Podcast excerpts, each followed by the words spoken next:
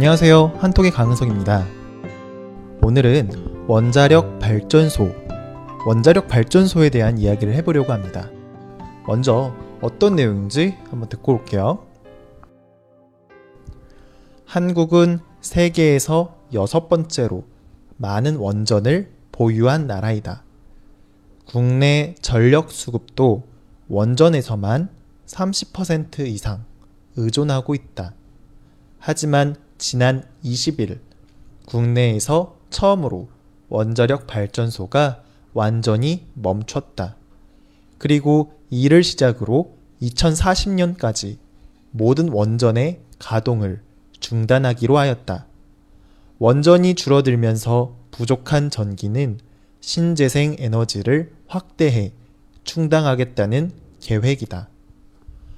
네. 원자력 발전소, 핵발전소라고도 하는데요. 한국에서 이 원자력을 이용해 전기를 만드는 것의 비율을 점점점 줄여서 2040년에는 원자력 발전소를 모두 없애고 부족한 에너지는 신재생 에너지를 통해 확보하겠다는 내용이었습니다. 음, 우리는 평소에 에너지를 이용해서 생활을 해요. 주변에 TV, 컴퓨터, 냉장고, 에어컨, 뭐 그것뿐만이 아니라 핸드폰을 충전하는 데까지 모든 물건들은 전기가 필요해요. 그리고 이 필요한 전기는 발전소라는 곳에서 생산된 전기를 이용해서 음, 이용을 하는 거예요.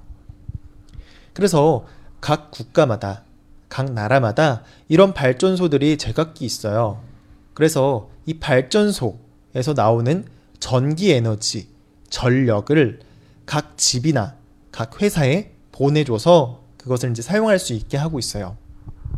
그런데 발전소의 종류는 굉장히 다양하게 많죠. 석탄을 이용하는 화력 발전소, 바람을 이용하는 풍력 발전소, 햇빛을 이용하는 태양열 발전소, 그리고 본문에서 나온 원자력 발전소까지 각 지역별로 그리고 각 나라별로 각자의 사정에 따라 제각기 다른 발전소들이 있어요. 한국에서는 석탄을 이용하는 화력 발전소와 뉴클리어 에너지를 이용하는 원자력 발전소가 각각 30% 이상 전기를 만드는데 그 역할을 하고 있어요. 그런데 이 중에서 원자력 발전소, 음, 원자력 발전소는 사실 원전이라고도 불리는데요. 이제 앞으로는 제가 원전이라고 이야기를 할게요. 음, 여하튼 한국에서는 원전의 비율을 조금씩 줄여가다가 2040년에는 한국의 모든 원전을 없애겠다는 거예요. 거기다가 화력발전소, 이것도 화전이라고 부르는데요. 화전도 그 비율을 조금씩 줄여가겠다는 거예요. 왜? 갑자기, 왜 갑자기 원전을 없애기로 한 거지? 원전을 많이 만드는 나라들도 굉장히 많은데, 왜 한국은 반대로 거꾸로 원전을 줄여 나가는 거지? 라는 이제 궁금증이 생기실 텐데요. 사실 원전은 안전하지가 않아요. 물론 관리를 잘하면 위험을 예방할 수는 있어요. 그런데 이전에 러시아의 체르노빌 사고와 일본의 후쿠시마 사고 이 두 가지 사고로 우리는 원전이 굉장히 안전하지 않다는 것을 충분히 알게 됐어요. 그리고 그 원전에서 사고가 생기면 굉장히 큰 사고가 돼서 많은 사람들이 피해를 입는다는 것도 그때 이제 배우게 됐어요. 그런데 한국의 원전들은 대부분 한 지역에 굉장히 많이 몰려 있어요. 전 세계에서 여섯 번째로 많은 어, 그런 원전이 있지만 한국에서는 딱 네 지역에만 그렇게 몰려 있어요. 그래서 이런 곳을 가리켜서 밀집도가 높다라고 이야기를 하는데요. 어, 밀집도는 뭔가 한 곳에 많이 몰려 있을 때, 많이 몰려 있지 않을 때, 그것을 이제 많이 몰리면 밀집도가 높다. 적게 몰려 있으면 밀집도가 낮다. 적다. 라고 이야기를 하는 거예요. 음. 그런데 한국의 원전은 밀집도가 엄청 높아요. 전 세계에서 가장 높은 편이에요. 거기다가 그 지역에는 또 굉장히 많은 사람들이 살고 있어요. 부산, 울산 등 한국에서 서울 다음으로 많은 인구가 몰려 있는 지역에 원전이 있기 때문에 만약에 사고가 난다면 거의 400만 명에 가까운 사람들이 피해를 입게 돼요. 어, 후쿠시마에 비하면 20배가 넘는 많은 사람들이 살고 있는 이 지역에 사고가 난다면 엄청난 어, 재앙이 되는 거죠. 그래서 사람들이 보통 이야기를 할 때 한국이 망한다면 그 이유는 이제 두 가지 중에 하나인데 첫 번째는 한국에서 전쟁이 나거나 혹은 원전 사고 때문에 어, 망할 것이다. 라고 이렇게 말하는 사람들도 굉장히 많아요. 그 정도로 전쟁에 버금갈 정도로 원전이 한번 잘못되면 원전에서 사고가 생기면 굉장히 크게 피해가 입게 된다는 거죠. 그런데 이번에 중지한 원전이 정말 굉장히 위험한 원전이었었어요. 원래 이게 30년 정도만 운영할 수 있도록 처음에 만들어졌었어요. 그런데 이것을 30년이 아니라 40년 넘게 운영을 해왔었어요. 거기다가 지난 정권에서 그것도 모자라서 10년을 더 이것을 연장해서 운영을 하려고도 했었어요. 왜냐하면 이게 발전소를 한 번 짓는데 드는 비용이 굉장히 엄청 많이 들어요. 그러니까 이게 위험하더라도 기존의 발전소를 조금 더 잘 운영하고 관리하게 되면 세금을 많이 아낄 수 있으니까 지난 대통령들이 계속 이렇게 운영을 한 거예요. 그런데 이번에 새로 이제 대통령이 뽑히고 나니까 가장 중요한 거는 이런 원전에 대한 사고의 위험성을 줄이는 게 정말 중요하다라고 이제 생각을 한 이제 대통령이 뽑히자마자 제일 먼저 한 거가 제일 오래되고 낡았던 이 문제의 원전부터 먼저 가동을 멈추게 한 거예요. 그리고 이제 추가적으로 말하기를 앞으로 한국에서 원전을 차근차근 없애겠다. 그래서 원자력 발전소를 어, 하나도 없게 만들겠다라고 한 거예요.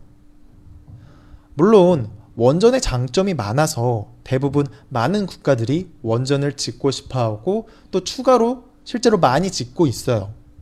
그래서 원전은 관리만 잘한다면 꾸준히 또 많은 전기를 생산할 수가 있어서 굉장히 좋아요.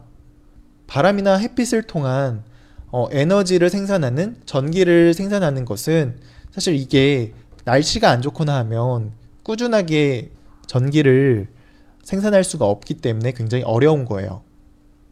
그런데 그럼에도 불구하고 한국은 너무 심할 정도로 원전이 한 곳에 몰려 있고 그리고 또 이제 최근에는 지진이 생기기 시작했어요. 그래서 사람들이 굉장히 많이 걱정을 하기 시작했어요. 사실 일본 후쿠시마 사고가 지진의 영향으로 생긴 사고잖아요. 그래서 한국에서는 이런 것을 봤을 때 일본에서 그런 지진의 영향으로 원전이 잘못돼서 사고가 나고 한 것을 보고서 한국도 이제 조금 조금씩 이제 지진도 생기고 환경적으로 이게 적합하지 않다라고 본 거죠. 그래서 차근차근 줄여나가자고 한 거고요. 네. 이제 좀 이해가 되셨나요? 자, 그러면 본문 다시 한번 반복해서 연습하고 오도록 할게요. 한국은 세계에서 여섯 번째로 많은 원전을 보유한 나라이다. 국내 전력 수급도 원전에서만 30% 이상 의존하고 있다. 하지만 지난 20일 국내에서 처음으로 원자력 발전소가 완전히 멈췄다. 그리고 이를 시작으로 2040년까지 모든 원전의 가동을 중단하기로 하였다. 원전이 줄어들면서 부족한 전기는 신재생 에너지를 확대해 충당하겠다는 계획이다. 한국은 세계에서 여섯 번째로 많은 원전을 보유한 나라이다. 국내 전력 수급도 원전에서만 30% 이상 의존하고 있다. 하지만 지난 20일 국내에서 처음으로 원자력 발전소가 완전히 멈췄다. 그리고 이를 시작으로 2040년까지 모든 원전의 가동을 중단하기로 하였다. 원전이 줄어들면서 부족한 전기는 신재생 에너지를 확대해 충당하겠다는 계획이다. 네. 그동안 한국, 그러니까 남한과 북한에는 각기 다른 모습이지만 뉴클리어가 이용되고 있었어요. 남한에서는 그동안 원자력, 뉴클리어를 어, 전기를 생산하기 위한 그런 도구로 열심히 활용하고 있었고요. 북한에서는 그것을 뉴클리어를 무기화해서 자신의 정권을 유지하기 위한 그런 용도로 활용하고 있어요. 그런데 이제 남한에서는 국민의 안전과 환경 그리고 미래를 위해서 핵에서 뉴클리어에서 완전히 벗어난 그런 나라로 만들어 가기 위해서 조금씩 조금씩 움직이고 있어요. 음, 그래서 개인적으로는 앞으로 남한뿐만 아니라 한반도 전체가 뉴클리어에서 벗어나는 그런 안전한 나라가 되었으면 좋을 것 같습니다. 네, 오늘은 발전소라는 이야기가 좀 자주 나오는 이야기가 아니기 때문에 단어들이 어려운 단어들이 좀 있었을 것 같은데요. 음, 그래도 어, 잘 따라오고 계시죠? 네, 오늘은 여기까지 하도록 할게요. 저는 또 내일 찾아뵙도록 하겠습니다.